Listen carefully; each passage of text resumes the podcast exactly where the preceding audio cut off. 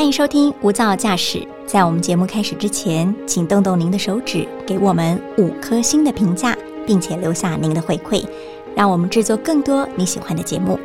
那今天的节目开始喽！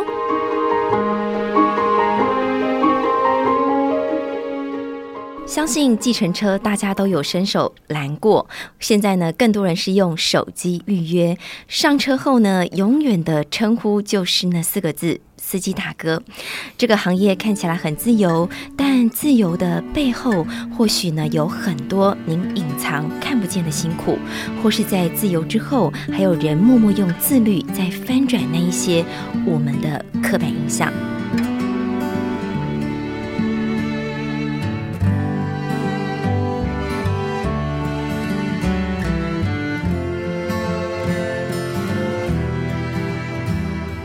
您好，欢迎收听大爱电视、大爱新闻所直播的 Podcast《无噪驾驶一百种生活倡议》单元。今天呢，为大家邀请到的是有双重身份的王国春，他同时就是我们口中的司机大哥，还有一个新锐作家的称号。国春好，你好，你好，各位空中的朋友，大家好，主持人好。国春，你会很在意别人叫你司机大哥吗？嗯。以前会啦，但是现在被叫了差不多六年了，所以也已经习惯了。但是我还是会想反驳，就如果他那个乘客本身年纪是比我更长一些的话，我可能还是会说：“哎，那个我我比你年轻年，你怎么还叫我大哥？”怎样会开故意半开玩笑这样讲啦。但是我觉得，呃，比较值得探讨的是，为什么他们会叫我大哥？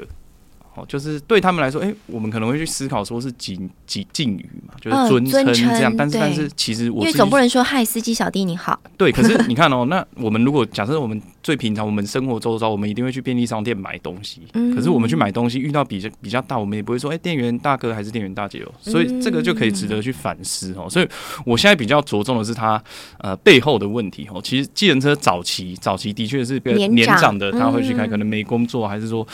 啊，甚至家道中落怎么样哦，还是投资失利哦，他才去开计程车。但是其实这几年计程车这一行一直在转型，呃，跟我一样年轻，甚至是比我年轻的也是大有人在。光我身边就高铁就有很多个哦，三四个以上就是比我还年轻哦。所以我一直希望说，呃，透过不一样的方式让大家知道说，其实计程车。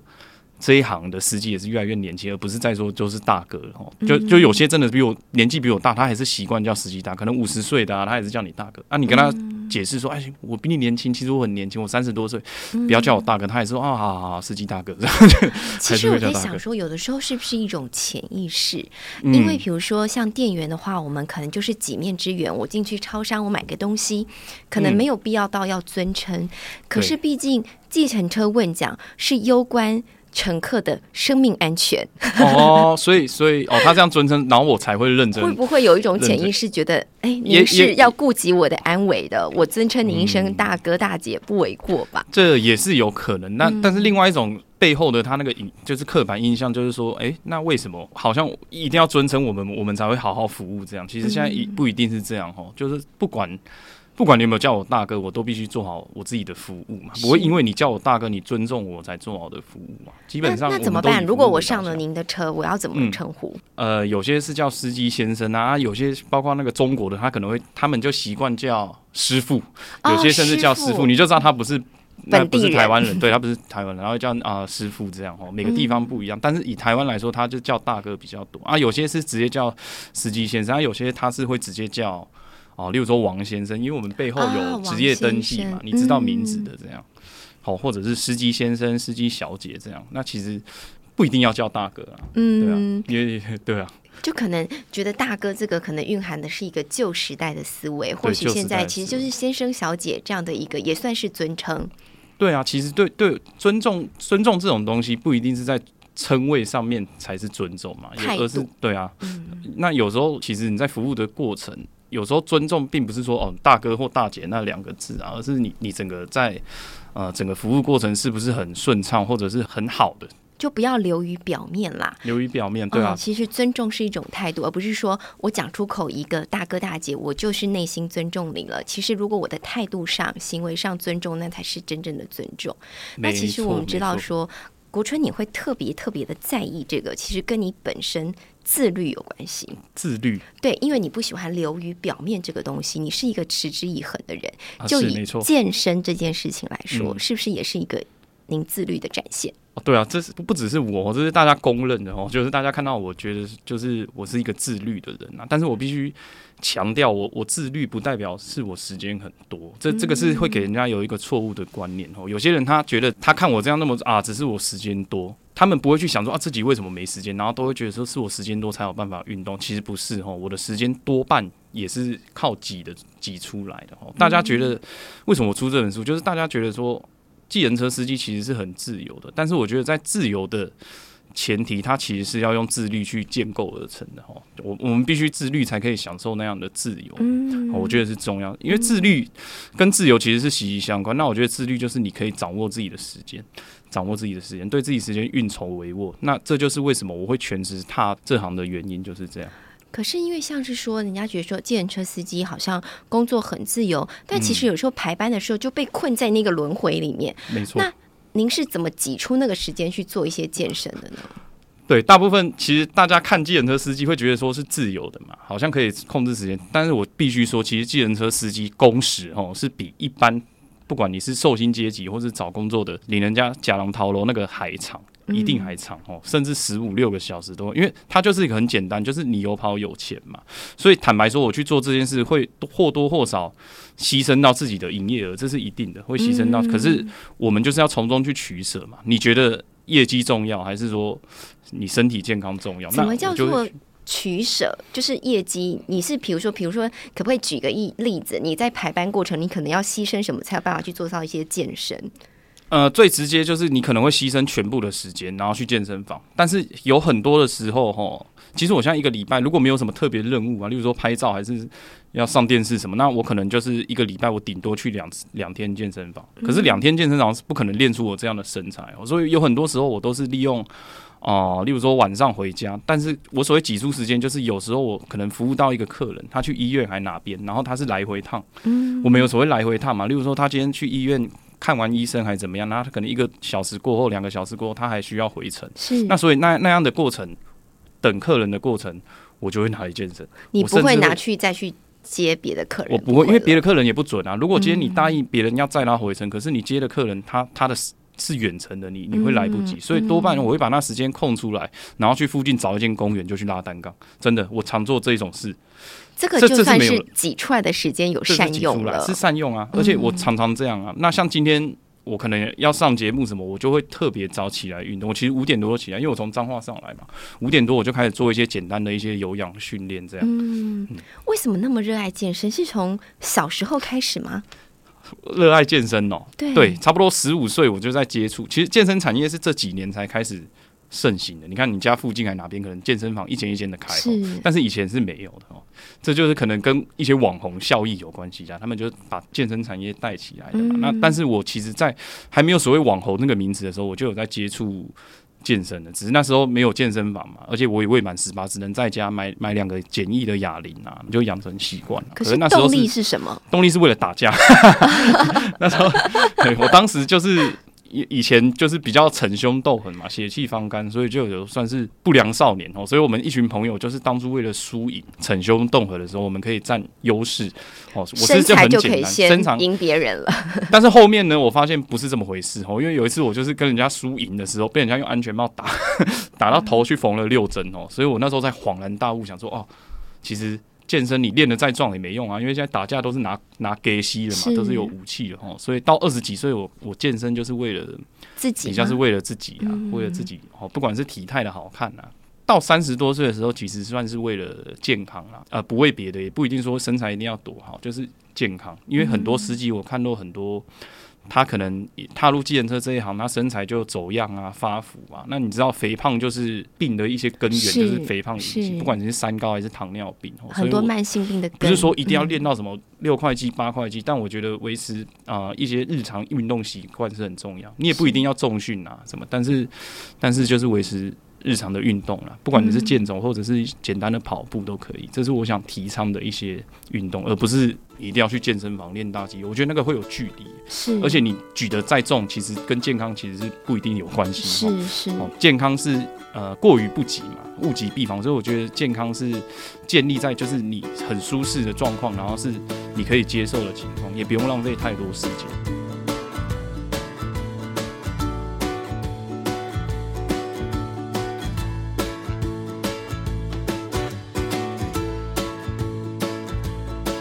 很多人就会帮自己找理由哦，上班好累，回到家好晚，我家附近没有健身房。但其实这些都是可以克服的，在家里就可以做一些简单的有氧或是基本上你也不用哑铃哦。其实家里如果有瑜伽垫，就一定可以运动了，而且通常。负重训练比较容易受伤嘛，你可能需要请教练。但是你一般自体所谓的体重训练，我们人都有重量，不管你做俯卧挺身啊，还是仰卧起坐，其实我觉得就够了，是就够了。就是要维持一个持之以恒的一个运动的习惯。对，那维持习惯之后，如果你还喜欢，你喜欢，你发现你热爱这个运动的话，那你当然就可以哦选择去健身房还是什么，但是不是说一定就要去了。嗯，对，我觉得先养成这些就是。日常运动习惯之后，然后你真的喜欢，你再往上慢慢加，而不是说一开始你还没接触运动，你就觉得说一定要把目标设太高，那这样就很容易。半途而半途而废，半途而废就是因为目标定的太高了。哦，我觉得不需要这样，而是循序渐进，这样你就会慢慢的就是养成他的那个习惯。这样是，所以现在，嗯，对于国春来说，运动已经是生命当中的不可或缺。呃，没错，尤其是在跑车过后，我其实更会知道要运动，因为其实有时候我们服务的乘客，哈，有三个部分，一个就是商务客嘛，然后还有就是。喝酒的客人，这自己是大部分。要搬他，要扶他。那个那个倒其实，然后第三个是我想谈，在乡下其实有很多，因为交通不便利，有很多都是长期生生病的那些哦。你真的有时候你在服务他们有慢性病的，你每服务一次，就是有些 cancer 嘛，他得癌症，你每服务一次，他去做化疗，你会发现一次比一次他们的。那个身体的状况就是每况愈下，那是看得出来的。你就看怎么就消瘦了。然后以前在车上，因为有子女带着嘛，然后他可能还会跟你交谈呐。哎呦，你你怎么吃饱了没？可是你到后面你会发现他越来越安静，越来越安静。然后就算戴了口罩，你你也可以看得出来说他就是老得很快，很憔悴。那你看到这些？个案的时候，你就会觉得说：“哎呦，我你希望你以后变成这样吗？”其实我常常去反思自己，哦，就是希望说自己老是一定会老的，是每个人都必经的过程，不可能不老，也没有长生不老药。但是我觉得你怎么样让自己老的有尊严，跟老的慢一点。那是我觉得最重要的。我觉得人生最大的福气就是你身体健康，而不是财富。乐活啦。可是非常多人，尤其是像我这样三四十岁的那个正在事业起飞，最喜欢把财富啊、成功啊摆在第一位。但是我也觉得身体也是很重要，可能跟父亲也有关系，因为我父亲很早就走了嘛，而且他要那么大，所以我我被迫哈很早就面临到那种老。病死这样哈，因为你你经历过嘛，不是自己。那很多像我这样年轻人，他还没经历过这一块，但是我经历过安宁这一块，所以我觉得说身体健康是比什么都还重要。而且国春，您说您自己本身在比较相对乡下的地方的话，相对的话，您的问讲轮转人生也会再到很多的老病嘛，老病的乘客对于维持自己小黄。计程车的整洁是好像会有一点点难度，但是你本身 是不是一个因为很自律也很爱干净，那怎么去做到呢？怎么做到？就是平常日常的维持一定要很重要嘛。像我我习，尤其是在疫情这几年，好像每每次哦，你服务完一一个客人乘客之后呢，我们都会先检查车上，这个是必要的。然后把把车上弄干净嘛。然后有时候我们也会自己去洗车什么。我觉得啦，计程车对小王司机就是生财工具，我们有必要把它维持的很好，就是跟你天天会洗澡一样，因为你知道有没有比你家干净车子？比比绝对比我家干净哦，尤其是我的房间哦，毕竟我房间是。跟太太一起睡嘛，所以哎，你要怪在你要怪在太太身上，听得出来。先请他不要听。哎，我太太也听完了，好上一集也听。那个，那就就是东西比较多啦。那那好好讲话哦。我的确，我必须坦白，我车子。的确是比我我家里还干净，因为有小不要说太太了，有小孩有时候有一些玩具啊，还是绘本什么的，那么你就比较会乱丢。那个我就不会说一定会当下整理哈，但是车子我一定是当下整理，会给下一个乘客一样舒适、清新的一个呃乘车的空间。这是一定要，而且我认为是全体的。计程车司机都应该这样。为什么？因为现在我们很注重门面哦。其实我们收的计程车的运费都是法规规定的，它不会因为你车干净或脏然后就加收什么。所以，那如果花同样的钱。你自己想，你是乘客，你希望坐到新车干净的车，还是旧旧的车？嗯，这个就浅显易懂嘛，就当然是希望干净啊，因为费用都是一样的。嗯你尤其坐到老车，那相对来说，你可能或者是不整洁的，有时候危险性也会偏高。这样是，其实如果有听众朋友已经有看过国春的第二本新书的话，或许就会被封面给吸引，会以为说，哎。这就是很像是消防队员的那种年历的那种。哦，这这也是 这也是我想要效仿，也不是说效仿了，因为因为我这个人就是想要挑战自己哦。我我会觉得说，哎，尤其是现在快过年了嘛，其实年历的新闻大家都一直曝光，包括前阵子有个那个小农，就是云林有小农，也是一些猛男农夫，也是拍像我这一类的照片哦。所以我会去想说，哎，那他们都可以。那为什么都是我我我觉得不能让说像警消单位啊，还是军人专美于前？我会觉得说，我计程车司机，如果我有这个条件，我也可以做到，就是打破大家的刻板印象，好像不要认定说计程车司机就是好像都是年纪比较大的长辈啊，而是说我想做到也可以，跟职业是没有关系，是每个人都有运动的权利。而且当然啦，当然是看到画面上面的话是很吸睛嘛，是很吸眼睛，但其实内容。也是蛮丰富的，像您也为了这本新书，您在里面提到一件很特别的事，为了其中的一篇文章，您整整在车上睡了三天两夜，没回家耶。那那已经跟我太太就是已经讨论好，就是我决定要睡车上。为什么呢？可不可以跟呃听众朋友聊一聊？我前阵子哦也是在台北，就是参与一些通告，有时候节目会录很晚嘛，那时间不固定就拖很晚。然后那时候我已经在深夜，我那天睡睡在万华的那个西门町哦，所以我。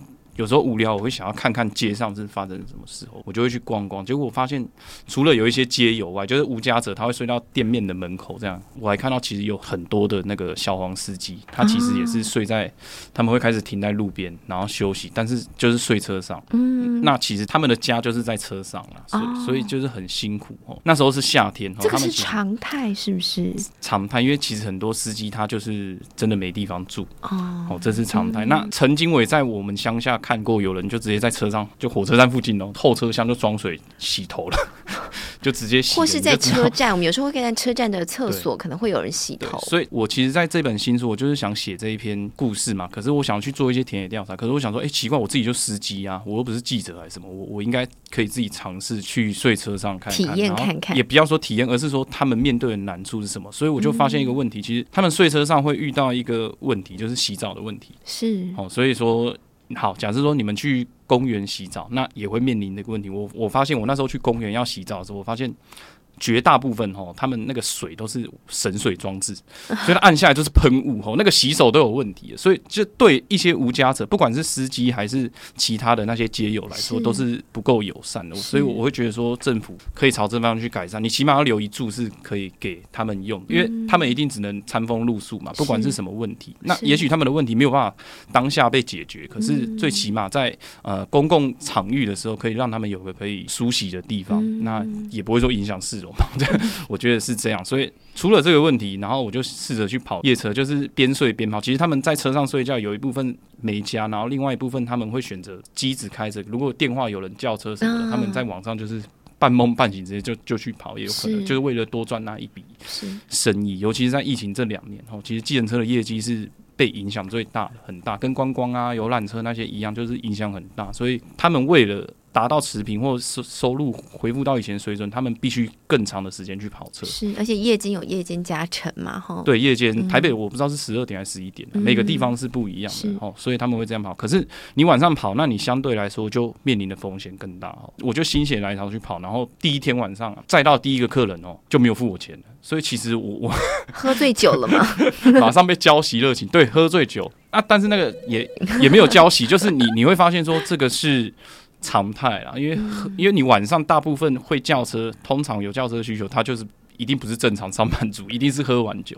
那我那天服务到有高风险，我服务到那个客人，他也是在便利商店叫车啊。那我过去，他就赤脚，然后拿着烟这样摇摇晃晃，步履蹒跚，就知道这个有问题。但是还好，他去的地方很近，表都没跳，就因为一脏话本来一百嘛，然后夜间加成加二十，所以就起价一百二。然后他到目的地还是一百二哈。然后我跟他说，哎，多少钱的时候，他就直接下车。下车他也没走，他喝酒醉可能宿醉很难过，他是去捶那个店家旁边的招牌啊。哦，对然后。他就在那边踹啊，那边打，然后我就在犹豫说，我到底要不要下车去跟他要钱？可是我又担心说 你，可能会变成那个招牌我。会变成那招牌，会不会他打的就不是招牌，而是打我？我就想一百二算了啊啊！又想过，那你要报警嘛？可是你知道，其实我们做这行，你知道很多这个是常态，你报警，你其实消耗掉你自己很多时间，而且你还拿不到钱。那最后他那个身份的人会怎么样呢？可能继续回归街头做这样的事情。其实这种乘客也特别多，他们就觉得说啊，你不会为了那一点点一百多块，然后就报警，所以他们就食髓知味，就一直这样做。是有些人可能从台北就这样坐计程车流浪到中部、南部都有可能哦，他就每个都一百块、一百块这样，是真的有。我常被这样啊，可是就觉得 那你要怎么释怀？我那时候就化悲愤为食量嘛，我就跑去吃空肉饭，吃饱了就会而且有幸福感。很巧，我就这样点一点点一点，然后我发现我我叫的，因为我那时候没吃晚餐哈，我那时候叫的这样刚好也是一百二，就刚好是他的车子，我就把这篇文章记录下来。可是也觉得万幸啊，因为他也是当做借鉴嘛，你会看到说，哎呦，这会不会是未来的自己？所以你要更 更谨慎。但他的确是我过去的自己，我以前也是常常这样醉生梦死哦，所以是还好说，你看到他就好像看到十几年前的自己嘛，所以就变成说很庆幸说自己没有走偏路，然后变成他现在这样。是，我觉得国春有一个很强大的力量，就是你很会反观自省，你会从别人好像一面镜子，不管这个镜子反射出是好或是坏，你都会把它变成是你的正能量。那也在这个您跑车这个六年的时间里面，相信也是甘苦参半吧。甘苦参半啊！我说实在，像不管是出第一本书还是第二本书，其实虽然我已经用最小限度的去牺牲自己的时间，可是你你做这件事情，其实多半都没有赚钱，都是会花钱。那个版税你也知道，出书现在出版当作家是会饿死的哦，除非你是动不动卖几万本的哦。可是有时候你会觉得，有些故事是可以透过声音或文字去给它如实的记录下来，我觉得这是很重要啦。那再来就是，大家可能都认为说。哎呦，同行都认为说，其实哇，我那么光鲜亮丽，又参参加活动，什么很像业绩一定很好，其实没有哦。其实其实我我跑车的业绩是很差的，就是因为我花太多时间在想要去这个产业去发声。哦，我觉得这个也是很重要的。在所以在我还在这个行业里面，我就希望说可以为同业去做些什么事情，是这是我目前的使命的。那钱的部分，我觉得呃够用就好。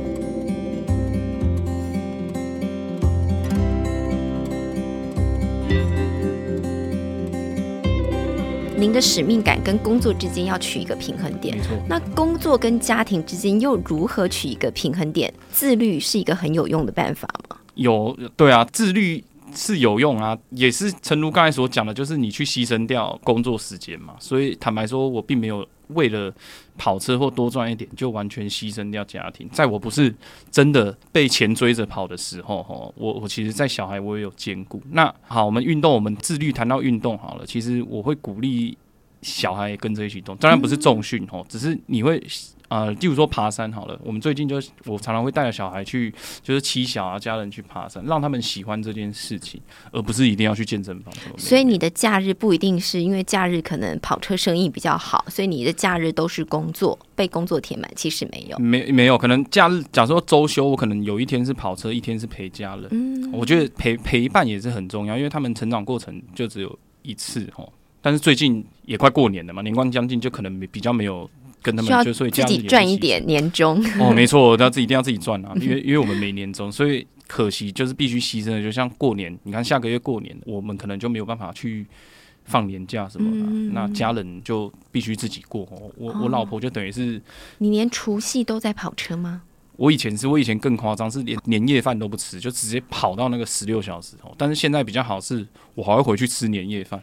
就如果说我们会叫外面叫年菜嘛，外汇这样，然后然后跟家人吃饭这样，就没有像以前跑的那么辛苦。但是我必须说，有很多司机他们是没有在 团圆吃团圆饭、年夜饭，他们就是真的为了赚钱就跑十六个小时。是，这就是非常辛苦的地方。对，然后再来说生意也好了，所以你说计程车司机到底有多自由？其实你为了多赚一点钱，其实你反而会花更多时间去在你的工作上面。是，反而好像没有表面上的觉得这么自由。没错啊，因为它也算是一种责任制的哦。那不会说哇，你下班打卡了，你就可以放飞自我这样的。他就是常常态性的，就是一直会一直跑了。而且很多年纪比我长的哦，四五十岁的啊，五六十甚至五六十岁，他们就是一直跑，就是他们的子女就是啊，不要再跑了啦。其实有些司机他是不缺钱，不是像我这样那么缺的。他是觉得时间想要去打发时间。对，没错，所以他们也是自律的一种表现，只是不是在运动上面，他们就是很爱赚钱。其实国春，您在短短的时间里面出了两本书，从第一本呢，我只是个计程车司机，到现在第二本的散文书，名称要不要自己打书一下？好，我我第二本书叫做《自由中的自律》啦，因为我一直认为说，哈，呃，你要享有自由呢，就是一定建立在。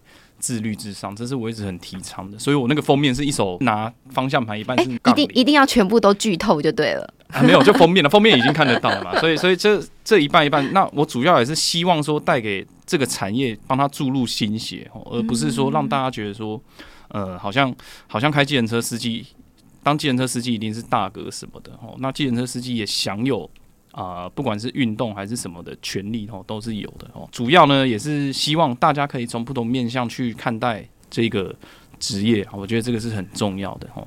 毕竟这个行业在一般的社会职场阶级来说，它还是比较算低的。哦，我怎么说呢？我们国小、国中，我们写我们的那个志愿，会写说自己要当记者啊？没有，没有，可以说是没有。你可能要开太空船，你要开战车，你要开飞机。好，你要开什么，你就是不会想要开计程车，所以很多东西他那种职场的歧视就是会这样去潜移默化哦。所以我我希望我有个使命，是我希望有一天大学生啊，他毕业的一些新鲜人，他们会自愿就是想要当计程车司机，就是有这种使命感，他们会以计程车司机为荣，而不是好像我外面找不到工作混不下去，然后才选择去跑车这样。其实像国外嘛，比如说韩国还有日本，他们的计程车其实是会分等级的。收费也会比较不一样，但是比如说，如果要达到像国春这样哦，可能你的车内整洁，还有你的肇事率零，你可能就是归于一个黑色计程车等级，那您的收费就比较高。但是如果外国旅客或是本国旅客在选择的时候，就觉得说我搭到这样的计程车就代表安全。没错，或许台湾也可以推动类似的这样的一个制度。台湾目前有的，对我觉得国外其实，尤其是日本哦，有很多制度上，我觉得是政府可以去学习的。像日本就很好，而且它安全也比较高了。像最近很红的那个日剧《初恋》，它有看是不是？之前我其实就知道了，我有看一些书籍是写的日本女计程车司机的，所以他他就是他后面会有那个板子，那对维安来说是比较安全的。可能是因为台湾相对。很安全，所以可能从来没有想过要做这方面的防护。这就在我书里面提到，其实没有，那是大家的认知。那其实这一行还是有危险性的，包括计程车被被殴打，一些甚至被抢还是有。所以这个就是我们值得去探讨，说要怎么去让这个产业更安全。是，我觉得很重要。其实计程车就是一个长期暴露在危险的工作场域嘛，因为他开车的时候需要看前面，那乘客坐后面。其实你你不会知道说他接下来要做什么，嗯，对，所以这也是我在书里面有提到说，希望说大家重视计程车司机的开车的安全，这样是。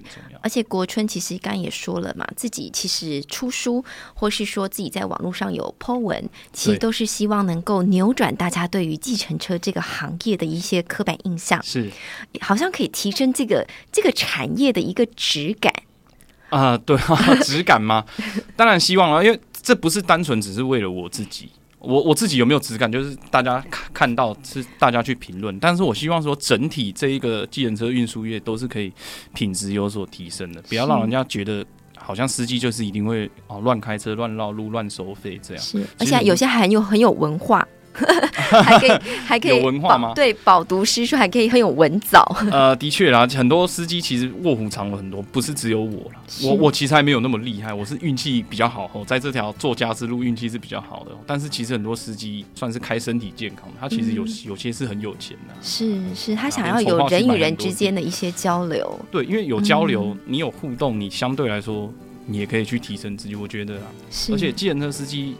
最对我来说最大的好处是，你会让你的视角变得比较宽广，你可以看到上面商务科很有钱的，那你也可以看到下面，因为有些弱势或者是身体出现问题，他需要长期看医生的那个哦，他们比较属于弱势的，你也看得到下面。那这个视角才是宽广，而不是说你只锁定在上面。这是我我一直想要提倡说，计程车的服务的好处是在这边。所有的工作都跟人有关系啊。那我觉得计程车可以让我学到怎么跟人相处，这很重要。是。谢谢国春又第二次来节目上来跟我们分享。我们觉得其实每一个职业，你只要尊重他、欣赏他、沉浸于其中，其实都可以做到极致。而且从国春的身上就可以感受到，这个拥有自律人生，才能够真正拥有高度的自由。没错。啊，也用这一点来跟听众朋友大家来共勉之。也谢谢国春今天来跟我们的分享。谢谢主持人，谢谢。也谢谢您收听今天的一百种生活创意单元。无噪驾驶 Podcast 从二零二一年五月七号开始在网络上播出，三个系列到今天一共累积了一百九十九集。由衷的感谢每一位听众朋友，无论您是在 s o n On、Apple Podcast、Google Podcast、KKBox，还是从 Spotify 上收听，透过声音传递讯息，提升您的生活，开拓视野。相信在未来，我们依然会在空中相遇。最后，无噪驾驶在此感谢您的收听，我们再会。